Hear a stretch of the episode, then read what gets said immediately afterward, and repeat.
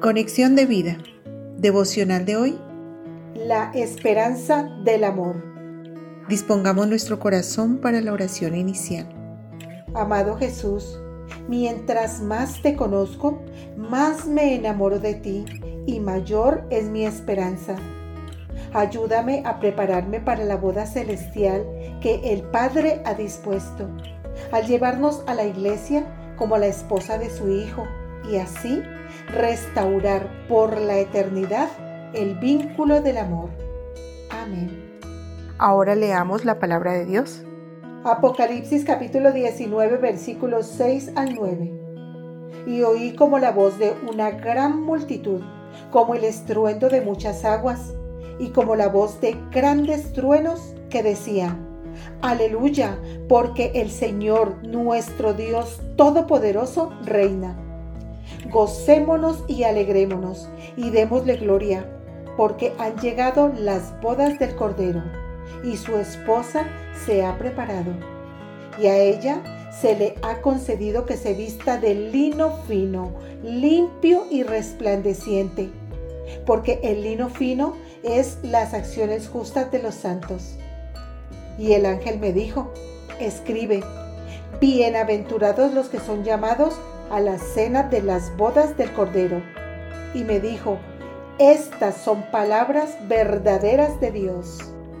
La reflexión de hoy nos dice, mucho mejor que cualquier novela romántica es la historia real de amor de Dios y la humanidad, que nos deja ver cómo el Dios de amor ama con un amor eterno a su creación.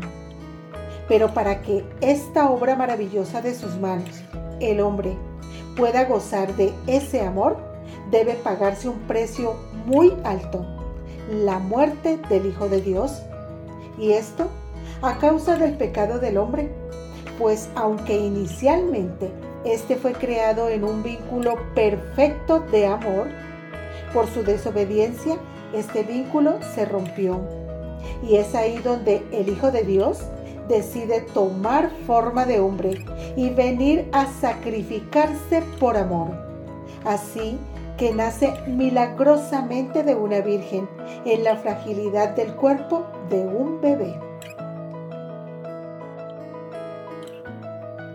Por eso, y reconociendo este acto de amor de manera consciente o inconsciente, la humanidad celebra la Navidad y es que el nacimiento de Cristo es motivo de celebración, pues trae esperanza, ya que es ver la promesa del Salvador cumplida. Pero como tratamos en devocionales anteriores, también la muerte y la resurrección de Cristo traen esperanza al creyente.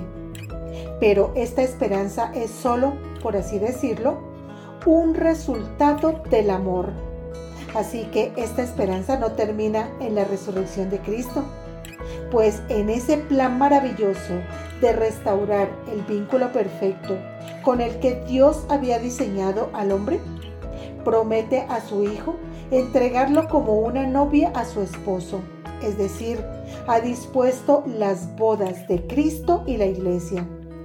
Y es por eso que como creyentes también tenemos que tener esta esperanza para prepararnos para esas bodas celestiales descritas en Apocalipsis 19, 6 al 9. Que esta Navidad podamos darnos cuenta de todo el amor que como creyentes tenemos y cómo con el nacimiento, obra, muerte, resurrección y con las bodas prometidas de Cristo se demuestra su gran amor lo cual debe ser suficiente para afirmar nuestra esperanza. Visítanos en www.conexiondevida.org. Descarga nuestras aplicaciones móviles y síguenos en nuestras redes sociales.